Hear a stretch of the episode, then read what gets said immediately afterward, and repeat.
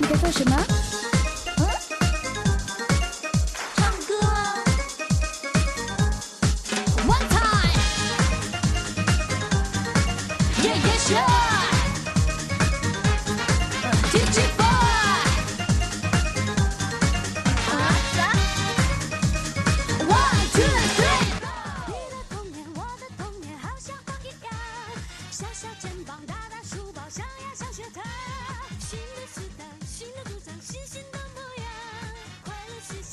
大家好，欢迎来到叽叽咕咕电台，好久不见，我是小白哥。我是小喷菇，这是我们即将录制的第十六期节目，也是二零二二年的第一期节目，也是距离上次录制已经过去五个多月的一次节目。我们今天要聊的这部电影呢，是一部皮克斯的动画电影《青春变形记》。呃，那我们就还是按照既往的节目流程，先介绍一下这部电影。那它的故事背景是发生在二零二二年的加拿大多伦多，然后它讲了一个就是正值青春期的一个十三岁的华裔女孩美美，总之就是情绪呃比较激动的时候，就会变身成为一只巨型的红色小熊猫。这个奇妙的超能力呢，虽然她的妈妈跟她介绍说这是来自于她家的一个先祖的一个一个女性的先锋人物叫心仪，然后应该把它看成是当做一种祝福，但是她自己还是很难接受，觉得这可能是一种。来自家族的诅咒，这项特异功能给他带来了很多的烦恼。但是后来他也发现可以利用它，然后去实现他跟他朋友们的一个愿望，就是去看一个由五人团体组成，但是却叫 Four Town 的 青春组合。呃，在这个过程中，因为就是他跟他的呃妈妈、家人，然后也发生了一些矛盾。最后，当一家人聚在一起，想要试图为他这个实行这个驱驱除掉体内。巨型小熊猫的这个呃法术的时候，然后他就是突然觉得不想让小熊猫离开自己的身体，呃，反正就后来经过一系列，就变成了他跟他的妈妈和解，然后他跟自己和解等等这样的一个故事。故事的背景应该是发生在二零零二年，不是二零二二年。为什么能推断出来这个具体的时间呢？因为这就要说到这个导演石之宇，然后他是在。一九八九年出生在重庆，然后所以呢，就按照他的这个年龄来算，当这个故事中的小女孩十三岁的时候，就应该是二零零二年。他呢，就是也恰好是在他很小的时候就随父母移民到了加拿大。他现在应该是一个比较知名的动画导演，因为早在一八年的时候，他的一个动画短片叫《包宝宝》，然后就已经获得过第九十一届奥斯卡金像奖的最佳动画。短片奖，然后他现在来拍这部《青春变形记》，也是皮克斯历史上首位华裔的女导演，而且主要是她是八九年生人，跟我们没有差了几岁，算是同一代人，所以就是我们去看这个故事的时候，包括很多呃，既是这种所有的亚裔的，或者说是华裔或中国式家长的那种东西感同身受，也包括那种文化上的东西，也还挺感同身受的。嗯，我印象比较深刻就是，嗯，他会拒绝这个，就是放学之后和朋友们的一些可能聚会的那种邀请，然后要冲回家里去这个打扫祠堂啊什么的那段，我觉得特别搞笑。嗯，而且他妈妈那个在呃学校里面一棵大树后面偷窥他的那个 造型，还有一点像那个。大头儿子和小头爸爸里面，就是后来的那个围裙妈妈的那个发，就那个叫发揪还是发髻，就还挺像的。他他妈妈的那个那那个造型，我觉得特别的中式家长那种动漫里的样子。嗯，那个发型加上那种西装的那种套装，就很像。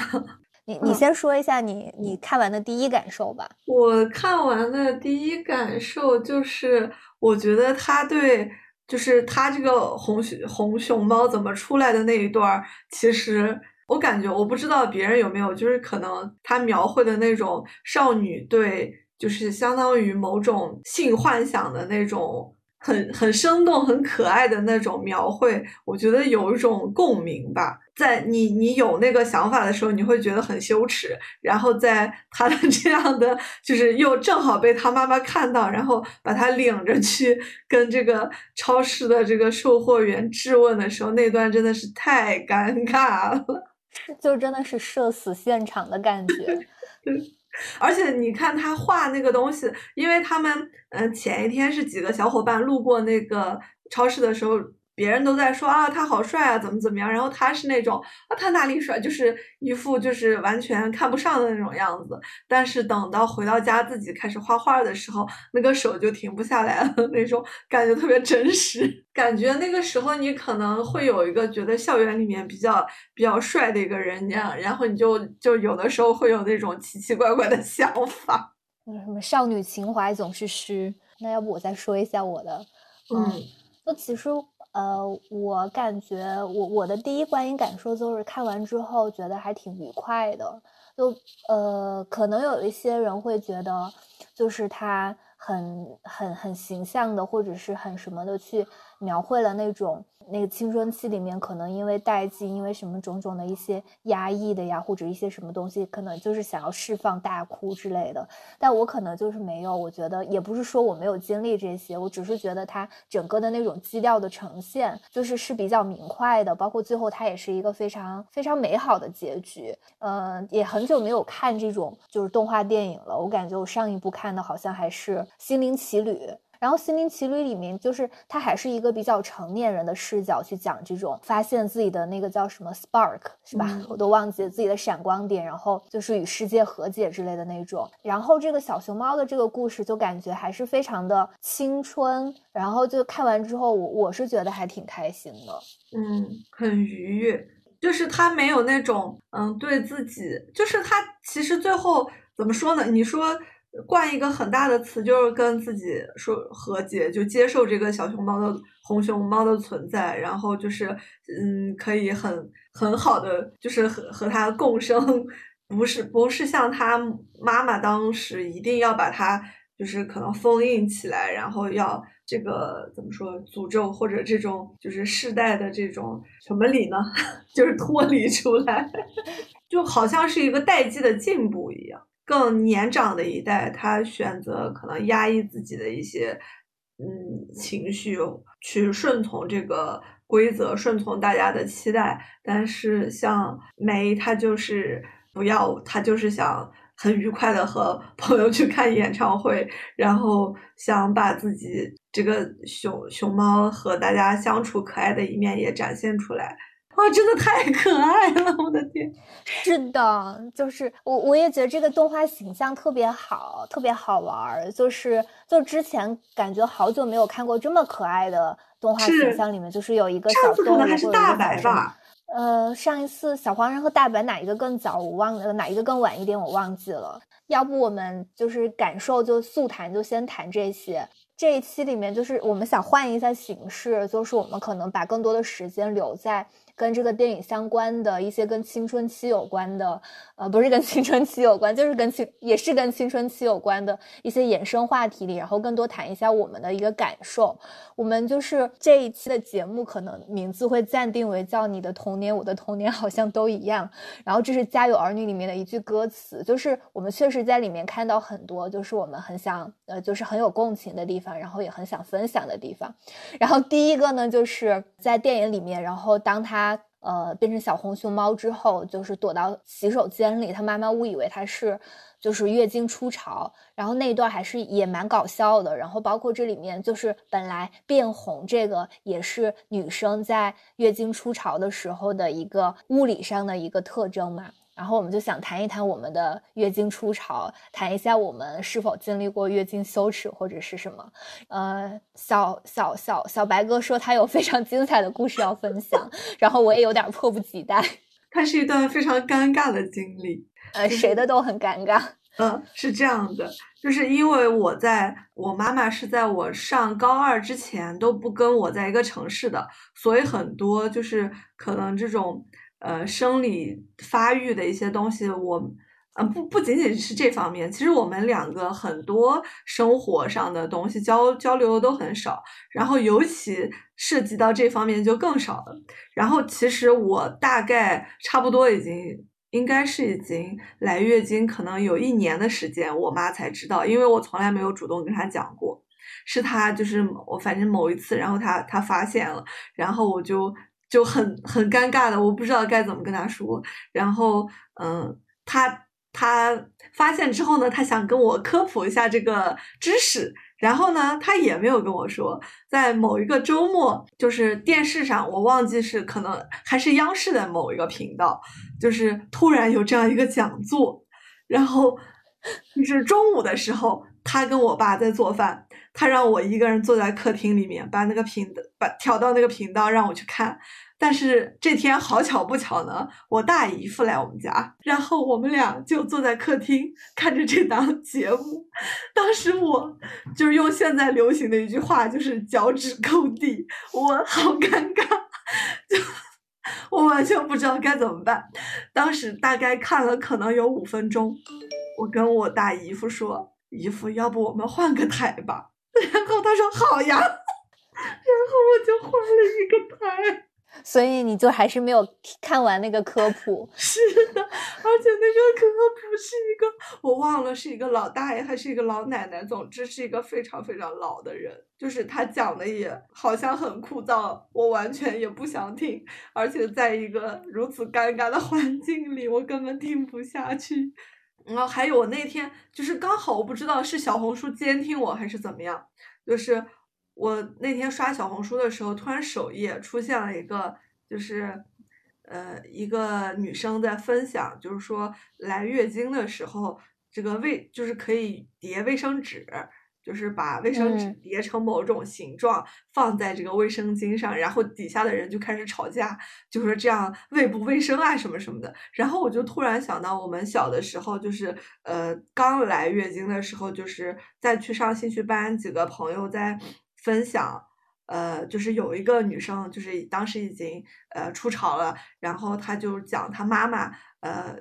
教他如何叠卫生纸，然后他说他妈妈是一个特别凶的人，然后当时给他教就是教他叠这个纸的时候，他那一刻觉得他妈妈好温柔，就这个这个画面也一直 印在我的脑子里。我发现其实这一点上还蛮有共性的，因为我妈也教过我怎么叠卫生纸，但是我拒绝了，因为我发现我从刚开始来的时候，我的经量就特别的大，就是经血很多，就其实叠卫生纸，卫生纸它是不具备那个卫生巾的吸附能力的，我感觉它更像是一种非常经济的方式，就是让你不至于要。换那么多卫生巾，但是它就很容易侧漏。然后，所以我我来的我来大啊，我应该我觉得我们就是直接就讲月经或者是生理期吧，就是拒绝月经羞耻，就直呼它的名字。就是我刚来的时候，应该才上初一，或者是初一跟初二的暑假之间。那我在这之前已经就是看了很多的这相关的科普的书，然后我妈也有跟我讲过，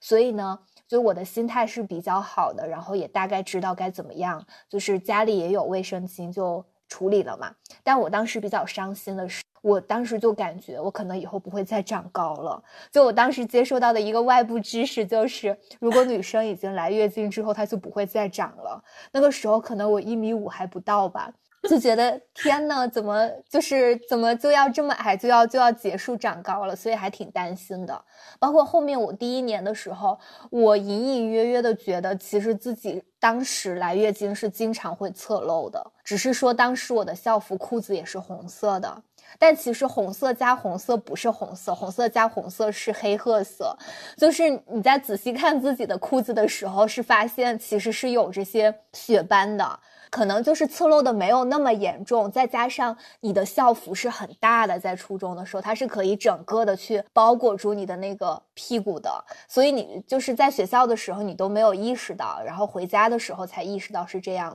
然后我又隐隐的回忆起，就是这个好像也是时隔多年之后，我回忆起我们当时教室的凳子是绿色的，就绿色的凳子上可能有一层浅浅的红色，就是我的。经血已经渗出来了，呃，就是挺尴尬的，但自己都不自知。那个时候，那个时候还没有观念说，当你的呃，就是你月经很痛的时候，其实是可以吃止痛药来缓解的。所以就面对痛经，你大概就只有忍，然后就觉得好痛，然后要忍。就我可能这样忍了这么多年，我大概上大三、大四的时候才意识到，其实是可以吃布洛芬的。然后布洛芬就救了我的命，我就觉得真的是生命之光一样的发明。嗯。就是我们这刚刚讲的，好像都是就第一次来，或者是就去学习这个的一些东西。那你自己觉得后来在漫长的月经史当中，你有感觉到有特别的月经羞耻之类的吗？我觉得比较明显的一点就是每次去买卫生巾的时候，卫生巾的时候是吗？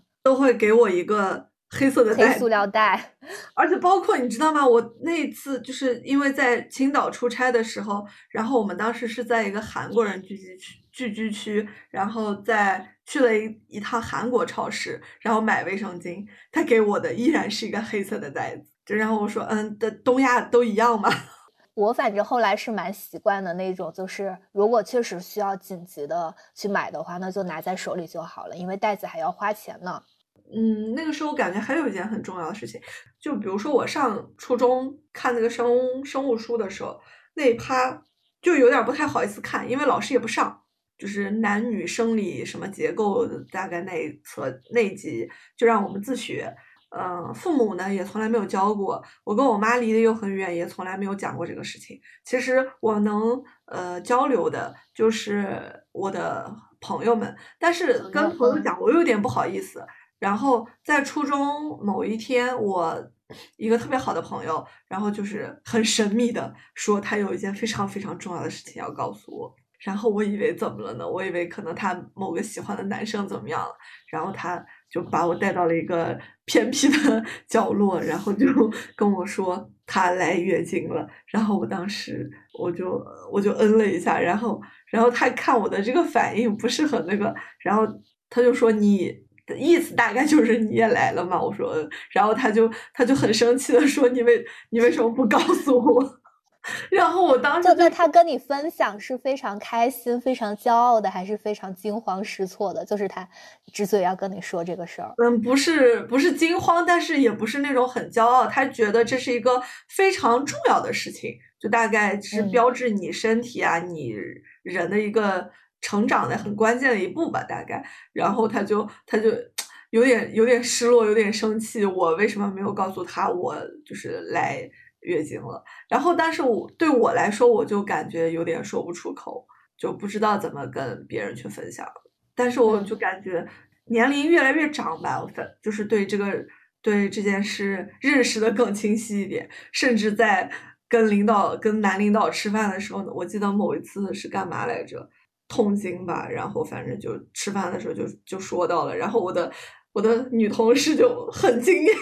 那所以你你感觉在你的周围，就是到我们现在已经二十多岁，快三十岁了，就是是否在你的工作环境当中或日常的相处当中，就是还普遍存在着月经羞耻呢？嗯，我不知道你说这种算不算羞耻，就是有点就避而不谈吧，就可能。嗯，不会去说起这个事情，或者就是说起的时候会换一个名称，或者比较隐秘的来讲。嗯，姨妈。嗯，可能姨妈是用的最多的，虽然我也不知道为什么会用这个姨妈。哎，你所以你姨父在那一天跟你一起去看那个科普，就是感觉还有着某种双重隐喻的样子，就确实挺好笑的。对呀，就这简直是个谐音梗，好吗？是的，你还要细细的回味一下 那天的尴尬，反正可以排到我尴尬事件的前十名吧。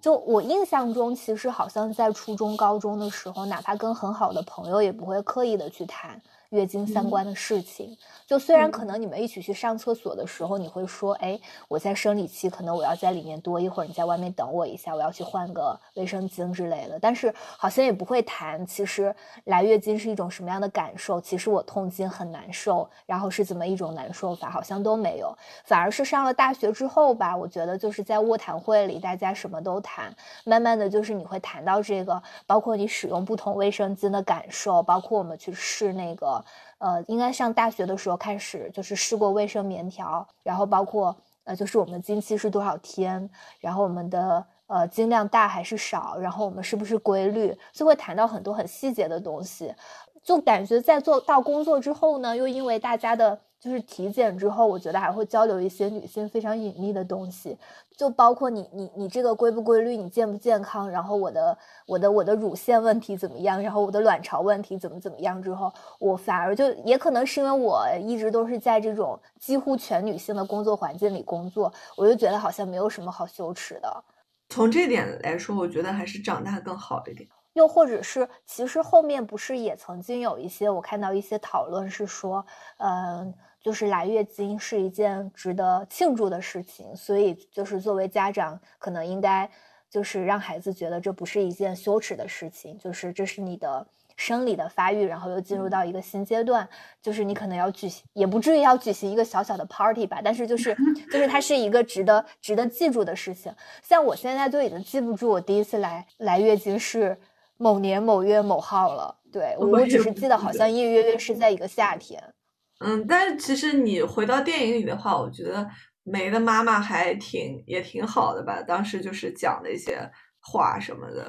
是的，就是相当于他为了女儿做做好了万全的准备。但其实又方又好像，我觉得他这边体现的还是蛮蛮那个中国式家长的，就他知道女儿会有这么一天，所以他做好了充分的准备。但在之前，好像他们也从来没有很坦诚的谈过这个问题。就是正确的一种教育的方式，应该是在这之前就已经跟你让你就是提前获获知各种知识，而不是说我一直要把这个事情推推推，直到那一刻我再跟你讲。就可能他们家也从来没有谈过那个。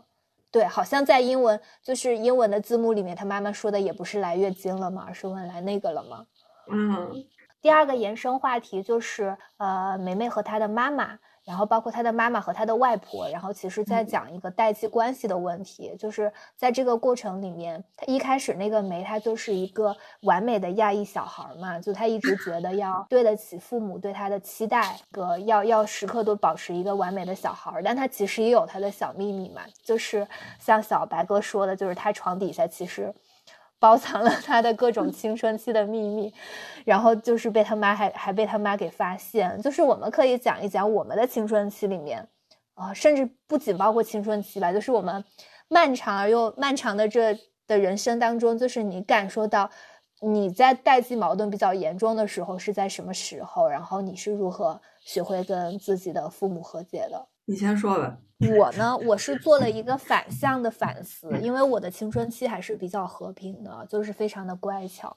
就是我不知道那种乖巧是我先天的性格里面确实如此，就是我的我的我的生理上的荷尔蒙的分泌在那个时间段可能确实就比较平均，还是说就是我觉得它是存在的某一种。父母对我的压抑，就好像因为我爸妈就会一直说，就对别人说，就是以一种夸赞的口吻说，哎，你看这个就是什么，我我家女儿的青春期就非常的和谐，然后还是那么的听话，学习还是那么的认真，然后也没有脾气，就好像你慢慢的就是接受了这样的一种洗脑的方式，就是我其实蛮能懂他，就是那个梅他心里去说。不想让父母失望的那种状态，你就好像为了要迎合他们这样的一种状态，你就，哎，表现的确实，你就必须要表现出来，嗯，说，哎，我就是不喜欢留长头发，因为长头发很费时间，然后我要。用这些时间来学习，呃，我就不是很喜欢穿裙子，就是因为裙子很不安全，或者是怎么样，就是那样，就慢慢的就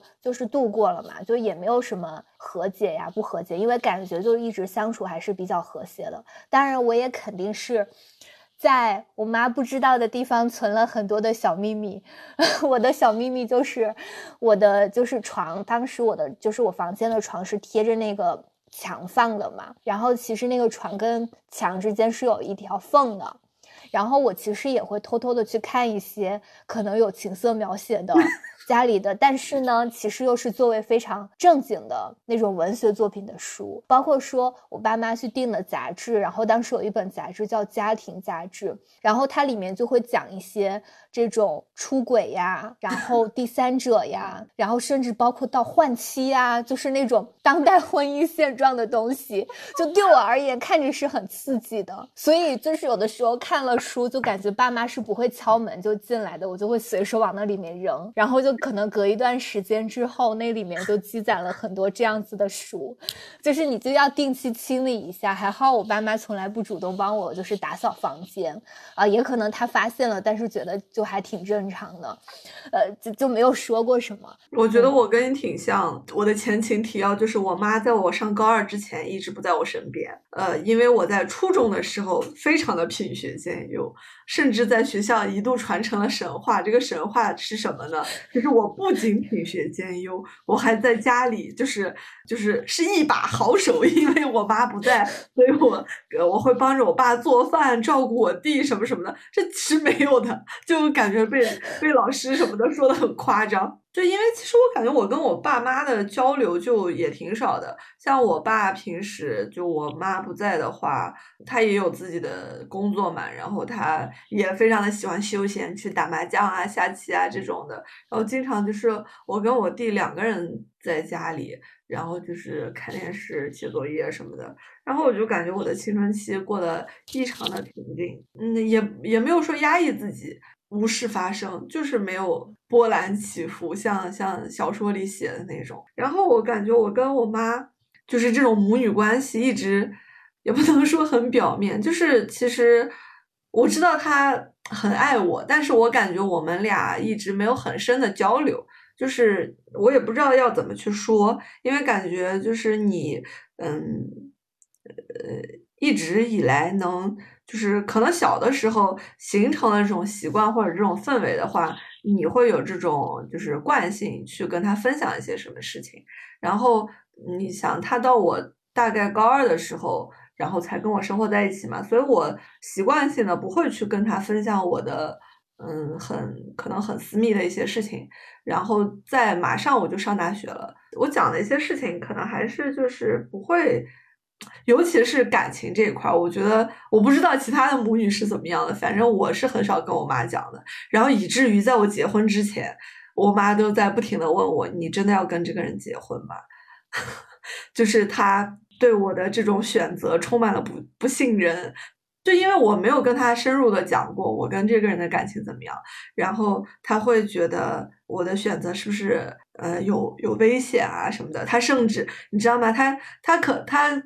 极力的想要跟我交流，但是可能他也不知道要要怎么跟我语言上来表达，所以他给我写了一封长信，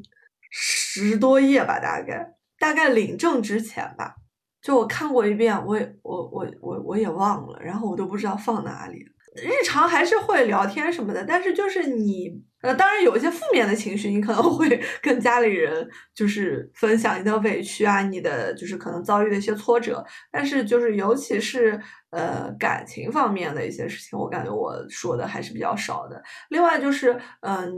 电影里面有一段是就是比如说他呃，因为他的那个驱除他的这个红熊猫的那个仪式，正好是他呃和朋友要去看演唱会的那天嘛，就这个猫它冲突到这里了。最终，梅梅选择的是去看演唱会，然后就是相当于激怒了她妈妈，她妈妈身体里的这个熊猫也就是爆发出来了，超级巨无霸红熊猫。对，然后在我的这种印象里，我应该也是，就是可能为了朋友也做过，就是顶撞家里人的什么事情。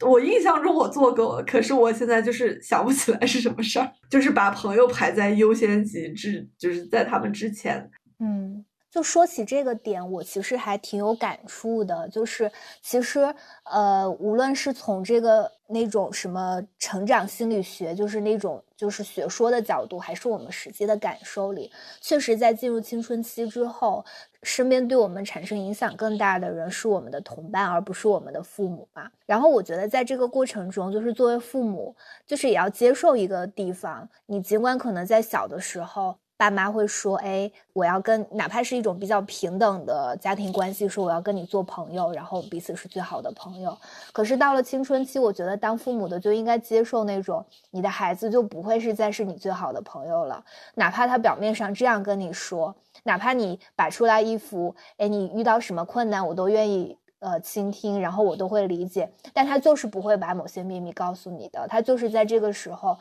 从同伴的身上得到的。”那种就是友情的支持和理解更多，就是你就要接受一个这种有点像是失去和远离的过程，然后而且就是再往后就是换到我跟我妈身上的经验的那种，其实我在。青春期阶段可能跟我爸的关系会更好一些，就是我觉得我跟我爸有更多的共同话题可聊，我们可能看相似的书去聊一些东西。那就是我妈可能一定也经历过一个比较失落的阶段，但是就是再往后，我觉得差不多上大学之后，我会觉得女性之间的，啊，我觉得这好像有点硬把主题往上拔的样子，但其实不是，就是那种。你先天的一些生理性上的情感上的东西的连接就是更强烈的，甚至我包括我觉得在一些价值观上的，在一些对社会议题的关注上，就是我有的时候可能觉得我爸的某些观点是无法理解的，反而我妈会跟我更共情一些。你经过了那个漫长的时间，你还是会跟你的妈妈做回朋友的，就是你你你们就是会有一些更容易理解的东西。是的。然后如果我将来也。要当妈，然后如果有幸是生了一个女儿的话，就是我会在心里告诉自己，就是接受那那可能十几年或者是几年里面，就是他不再把你当做最信任的人的过程吧。我们第三个要聊的话题呢，就是。呃，是电影里面讲到这个梅梅和她的朋友都很喜欢五人组合 Four Town，然后我们觉得他应该的原型就是当年的西城男孩或者是后街男孩，因为恰好差不多也是在那个时间是他们比较火的时候，就是他们的友谊中很重要的一个部分，就是因为他们都很喜欢这个组合。那我们在青春期的时候，应该我们算是第一代追星的人吧？算吗？也不算啊，就是也应该算是。那就是讲讲我们在青春期里谁是我们青春期里最亮的星，就我很羞耻要承认这个事情，因为 我当时很喜欢的那个明星在去年，去年吧还是今年，就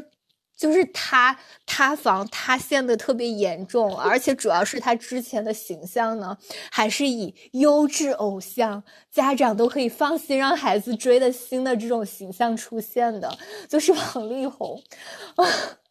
我我当时其实就是真的算是短暂的喜欢了他一段时间，嗯，差不多恰好就是在初一初二，就差不多初中时代吧。就那个时候呢，也没什么钱，就而且他那个时候其实就是几。几几个比较早期的那个那个专辑都出完了，就比较经典的什么唯一啊、心中的日月之类的。我当时追星他的时候，好像恰好是他往这个中国风转型的时候，就出那个盖世英雄啊之类，就是花田错花对对对，呃，花田错就是盖世英雄的那个专辑里面，因为我买过那张专辑。对，就是当时，其实我现在也在反思，我当时为什么喜欢他。其实就是在他音乐人的成分比较少，我觉得还是在那种自己呢觉得自己怪不错的，还挺优秀的，就是所以你就应该喜欢一个优秀的偶像，然后他应该长得帅气，他应该很有礼貌，对吧？他就是他应该就是他的家世又很好，他的智商又很很高，他的学历又很好，你就应该喜欢这种人。就是你你好你好像就觉得别人都喜欢周杰伦，那周杰伦。呃，反正我又听不清他唱的是什么，就是我就不应该喜欢这样子的，那我就喜欢王力宏好了。然后加上我很喜欢的那个杂志里面，然后又写了一篇一个女孩她追星的故事，然后她追的就是王力宏。我当时就觉得心里产生了巨大的共鸣，就对他多了很多的关注，然后就很就是就喜欢他。我喜欢他的时候，好像就网传他跟张惠妹在。恋爱，我还很不开心。就我觉得 怎么会选一个这样子的女朋友，就是觉得阿妹配不上他。我现在想，啊呸，阿妹多好，真的是，真的是，就是当时呃，就是冲昏了头脑的那种状态。然后我跟我的另外，我跟我的一个初中的好朋友，我们俩都很喜欢他，然后就是也产生了很多话题，然后一直去去聊他，甚至包括我们写信，写信还会写到他给了我们心中怎样的怎样的那种阳光的照射，然后怎样去激励着我们，就是 就是 还是还还是挺还是挺神奇的，就是他还是作为一个偶像的存在，就是给了你一些。积极的影响，包括也成为了你们，呃，你你你跟朋友之中友情当中那种会让你们变得更有话题的一个东西。那可能他转型中国风之后呢，我确实作为一个呃，就是就是文科生，我不喜欢他写的那种非常中不中西不西很奇怪的歌词。我觉得他已经失去了他的自我，所以他就是持续的往中国风这个方向走之后，我反而就没有那么喜欢他了。哎，我觉得我跟你挺像的，就是每个人都是这样啊，那种一定要喜欢一个跟别人喜欢的不一样的。就那个时候，很多人都喜欢周杰伦嘛，然后虽然我觉得也挺好听的，但是我不能表现出来喜欢周 杰伦。我那个时候喜欢的初中就是迷的一些，就就完全是跟着偶偶像剧走的，你知道吗？明道吗？就类似于这不种。不，就是那个时候，我不知道你看过那个什么《终极一班》还有《终极一家》吗？就飞轮海，我觉得飞轮海我当时不怎么看台剧啊，吴尊呐、炎亚纶他们是吧？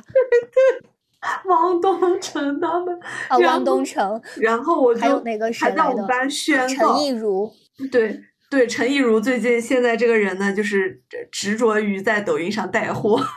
嗯，那个时候就好多在元旦、在圣诞的时候，就同学之间互送海报嘛，然后海报都是那种明星的海报，然后我就在元旦的时候会收到好多 弗伦海的海报，然后回家那你有把他们贴到你的房间里吗？当时贴过，后来我就不喜欢他们。我这个人喜欢什么东西，就是那种没有没有什么长长劲儿，你知道吗？来得快，去得也快。后来就是那个时候看好多那种湖南台的偶像剧，就看那个《微笑 Pasta》，当时那个主角也觉得他好帅。就是我关于这个追星这方面确实没有什么太大的话讲，毕竟呃，我后来就是比较投入的这种看演唱会什么的，就是在呃上大学之后看好妹妹了，给好妹妹花过不少钱。所以你现在的微博名字还是好妹妹的某一句歌词。对，虽然我已经很久不 follow 他们了，然后偶尔刷在小红书刷到他的时候，我一想，哇塞，我已经关注他们十年了，秦昊都不知道割了多少眼袋了，我都长胖了二十斤了。我好像后来就再也没有就是特别的像追星似的喜欢那个某一个歌手了。然后我嗯反正是后来就上高中的时候，我看那个张震的电影，我看的第一部是《卧虎藏龙》。就虽然他他在里面演那个罗小虎嘛，然后虽然就是他其实是演了一个西域大汉，就但他讲着台腔，就因为那个原因，就是他其实被诟病不少吧，就是说他的台词不过关。但我其实就觉得他那个角色很迷人，然后就一下子就喜欢上了他，然后但好像也没有为他额外花什么钱，就大概只是去支持一下他的电影。也很难说再遇到一个呃跟你生活中很近的朋友，就是他跟你喜欢一样的人，你们可以有很多共同的话题可以聊，就没有，就缺少了那种像真的在青春期里，我觉得大家就是你能喜欢的，你在你的那个城市，在你的那个学校里的人，就大概就属于那个圈子里的，你总是能找到一个人可以跟他聊，跟他分享，然后嗯。就是可能为他的恋情而伤心，为他的什么而开心的那种，挺就挺挺挺好玩的。是的，那那接着就进入到第四个外延的话题，然后那个梅梅在这个在在她的这个过程当中，就是让我们非常感动的一点，就是当她青春期发生了各种变化，然后她的家人、她的呃老师，可能她就是成人世界里总是就是希望她不要改变，或者是或者是要怎样怎样的时候，就是她身边有三个是三个小伙伴儿吧，对就是对他有着无条件的支持和爱，就是那种我接纳你的什么样子，你觉得你小熊猫的样子很可怕，但我们觉得其实超可爱。虽然我们不理解，呃，不希不希望你就是总是每天要去做清洁，但是你这样做，我们就是也支持你。这种友情是很感动的，我们就是可以谈一谈我们青春期里最好的朋友的相处的状态是什么样子的。嗯、你现在还跟他有很好的联系吗？他还是你的朋友吗？这个这个话题，这个话题我来说，我先说，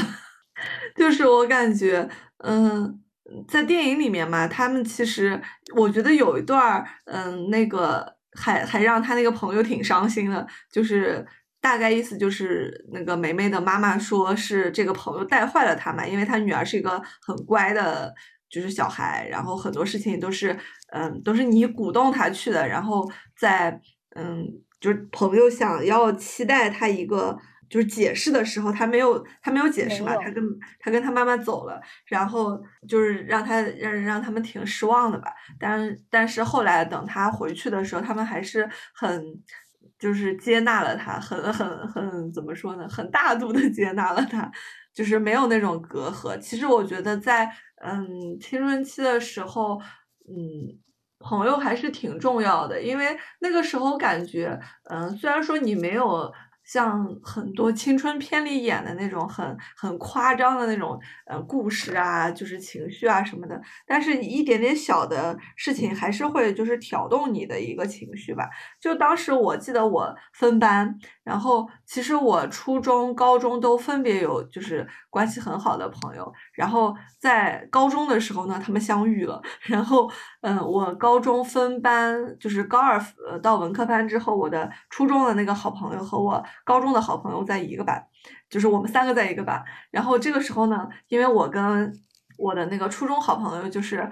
感觉，因为他们俩之间不是很熟，我就跟其中一个人比较熟的，就是呃感觉更要好一些的时候，另外一个人就有那种也不能说吃醋，就是会有一点点小失落。他当时给我写过那种好长好长的那种信，嗯，表达这种感情吧。然后当时我觉得还挺难受的，然后就呃都有点不知道，因为他们俩是完全不一样的人，就感觉也不能就是嗯成为一个就是三人小团体的那种，嗯，就是你要分别和这两个朋友相处，但是嗯到现在我们还都是就是分别是很好的朋友。就是我跟我高中这个朋友吧，就是在高中的时候干过很多那种非主流的事情，就是在下大大雨天，就两个人不上自习冲出去，然后跑在操场上，就就那种非主流少女去淋雨，然后还翘课出去，反正就干嘛干嘛的。就那个时候，就因为也不知道，就是有那种萌动的小情绪吧，然后两个人就是互相分享。就是做一些看起来稍略略有一些出格的事情，然后现在现在还是挺好的朋友，但是我感觉因为我们距离也比较远，然后就是职业也不一样，就是大家交流没有以前那么多了。但是你就是每次回家的时候，你肯定知道，就是你一定是要见他，那你一定是要要跟他就面对面聊很久的这种关系。到你啦。我觉得这个题呢，我就是是要跟上一道就是呃追星的题放在一起讲。就我当时讲的那个跟我一起喜欢王力宏的这个朋友，他是我非常非常喜欢的一个人。然后我当时呃跟他在一个班，就是我可以说我就是有点佩服他，就是他可能是我上上上初中以来就是佩服的第一个女生，因为我感觉她。个子又很高，我自己长得很矮，我就比较喜欢个子高的女生。然后她又皮肤的颜色又很健康，然后笑起来也很好看。然后她的学习成绩也很好啊，你你就是我那个时候很庸俗的，还要以学习成绩来论友谊，就是 呃就是就是在我心中她很阳光，然后很有正义感，就是我就当时就会觉得好像是我的一个榜样，然后我就很希望能够成为她那样子的人。他也觉得我很好相处，然后我们就变成了很好的朋友。其实我的高个朋友不是特别多的，你看看你们个子也不是很高嘛，然后。就是他是属于那种，在我还不到一米五的时候，他就快一米七了。就其实我认为呢，在在学生阶段的时候，第一，你的街坊邻居就是可能会成为你的好朋友；第二，就是其实你座位周围的人也蛮容易成为你的朋友。当你两个人的身高差距比较大的时候，除非是彼此真的很欣赏，然后就硬要就是走在一起，才可能成为好朋友。当时我就特别喜欢他，然后就是每天还要。就是想多跟他聊一些天，聊一些共同的事情。就他骑自行车，我不骑自行车，我都要跟他一起去推自行车，这样可以每天多聊十分钟。然后后面分班就不在一个班了嘛。就我感觉我有的时候在情感上的事情也蛮迟钝、蛮寡淡的。就虽然后面一直还是保持着挺好的朋友的关系，但其实现在回家之后。呃，过年回家也已经好几年没有见面了，就但我还是觉得，哪怕在朋友圈里只言片语，我还是觉得她在我心中还是一个很很美好的女生的形象。然后，只是我不知道就是要再找一些什么的共同话题去聊，嗯，然后就是我还是想说，我挺我还是很喜欢她的啦，就是还是要表白一下，我觉得她还是我心中很好的美好女生。我也我也要表白他们，他嗯真的好有趣，好可爱。嗯，就是就是对，那我们要聊聊我们自己的小熊猫吗？我至今没有管理好我的熊猫，它会不时的就出来。但是我觉得也许啊，吴宇伦他想在友友情万岁这边插播一段，如果他能准时交给我们的话，我的青春呢，有很多很棒的朋友。我觉得某种程度上，我之所以成为现在的我，有一部分是因为有他们的存在。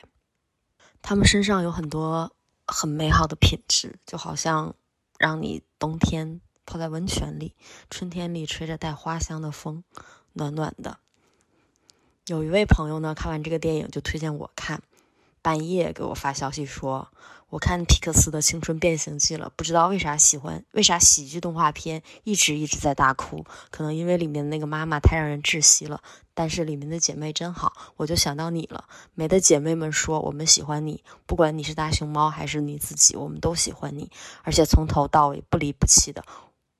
我看到消息就差点哭出来，可能别人看了有点矫情，但是真的收到这种话，你会很想哭。虽然我们朋友之间可能还会像小时候那样没心没肺的互相嘴欠，但是彼此都懂对方的脆弱点在哪里，而且会小心的去呵护他，不会去轻易去触碰。这种感情真的让人感觉很难得。我还有另外一个朋友，他很可爱，会跳非常可爱的舞。有一次看我不开心，他在大街上突然就跳起了很可爱的舞。这种旁若无人，真的，而且为了让你高兴去跳舞的话，真的让你觉得特别开心。然后有一次呢，我突然抽风，想跟他们交朋友们交代一下后事，然后我就是跟他说了，他就立刻打电话给我，问我怎么了，还跟我聊了半天。如果没有这位朋友吧，和我的呃，如果没有这位朋友把我和另外两个朋友一起拉进一个群，我可能就失去了他们。因为高中的时候有段时间我们是没有联络的，后来是因为这个朋友建了一个群，我们每天在这个群里聊天，然后我们才突然变得就是突然重拾了呃之前的那份情谊。这个群可能建了有十多年了吧，每天都有聊天。还有一个朋友呢，从小一起长大的，基本上可能打娘胎里就认识了吧。我活了多少年，我就认识了他多少年。可能现在我们不在一个城市里了，虽然距离远了，但平常也都会联系。有些感受呢，你可能知道，你发给他，他一定会懂。很多很好的朋友，因为忙于生活吧，可能大家疏于联系，自然的就淡了。但重新联系上的时候，心里可能还是热乎的，就是感觉对方还是很亲近的。因为过去有过一些情谊带来的这种暖意，可能还是会因为重新联络而随时被唤起。对于这些陪伴我青春的朋友，我对他们有着无限的温柔，不管他们是不是还在我身边。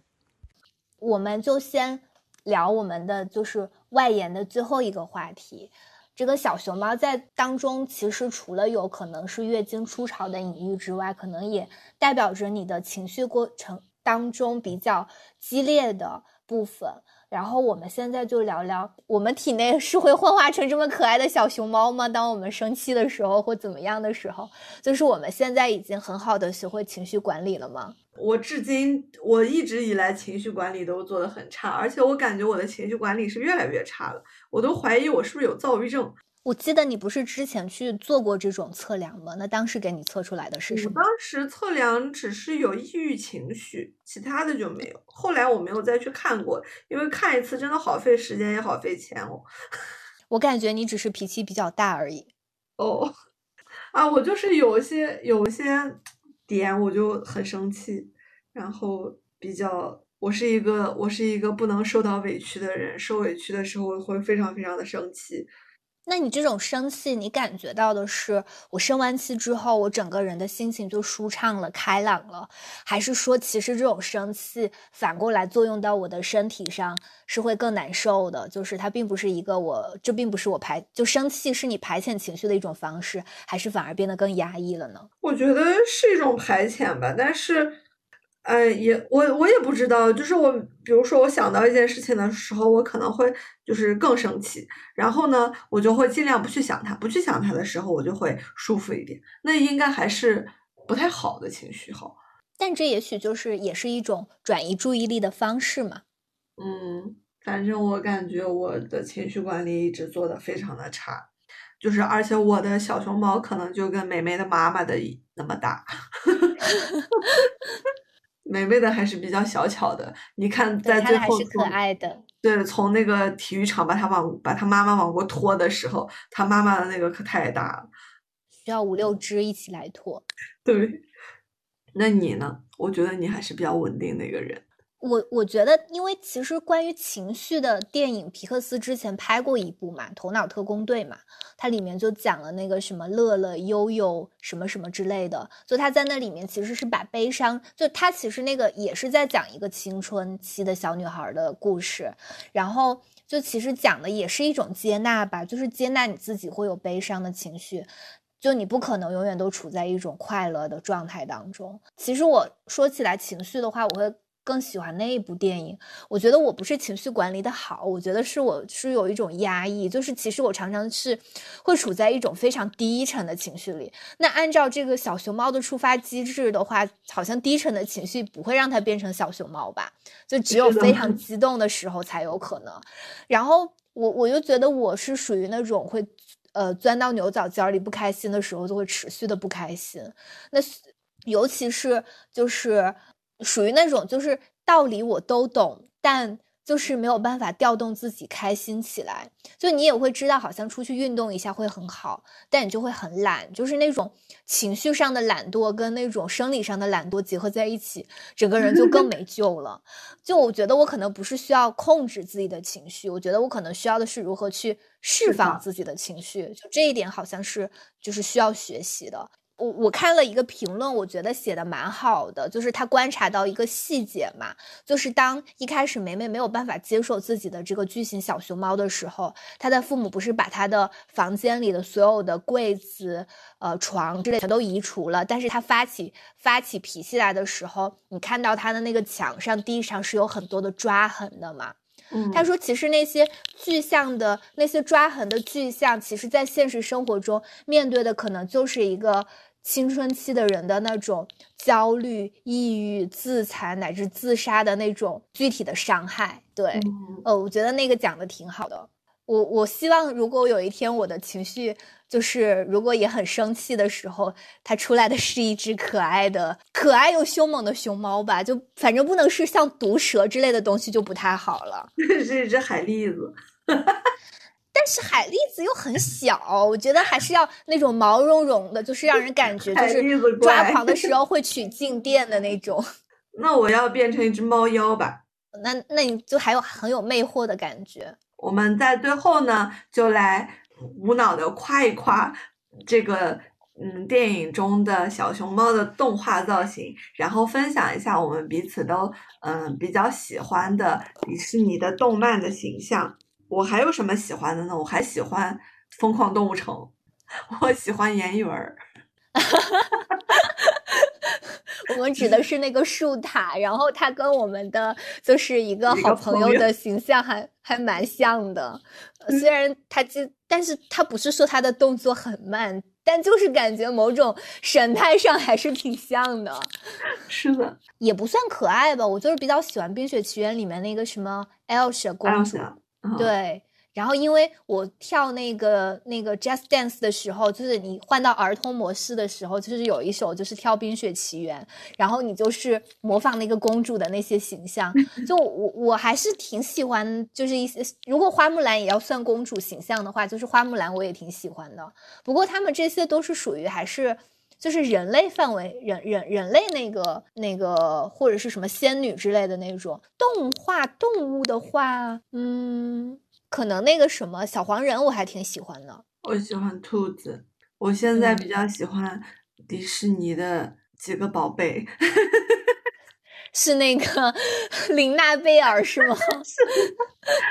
还有达菲。达菲是谁呀？是是最早的嗯那个迪士尼朋友，就是米奇的一只玩具熊，就他们各自不是有个故事嘛？他是最早的，然后后来有了梅梅，有了奥勒米拉这些。那我们就希望疫情早日过去吧，就是世界各地的迪士尼大门都能重开，然后就是希望小熊猫也能快速入住到，它应该也是可以入住到迪士尼的乐园吧，就是我们能够去 ride 到它。应该如果反正现在上海迪士尼是有疯狂动物城了，是有朱迪和 Nick 的，嗯他们是可以互动的，也在花车上。嗯，然后小熊猫这么可爱，当然应该进迪士尼了。我的天，是的是的它那个如果做做出来那个毛茸茸的，哎呀！不过现在因为他可以做一个祠堂嘛？就到时候我们也去那边，就是许愿就好了，是不是？求那个什么心仪也来保佑一下我们。你已经给迪士尼设计好了，他们可能 自己也是这么想的。然后打卡一下，拍一张五块钱。嗯，好的，那我们今天就到这里嘛，感谢大家的收听，拜拜。拜拜。我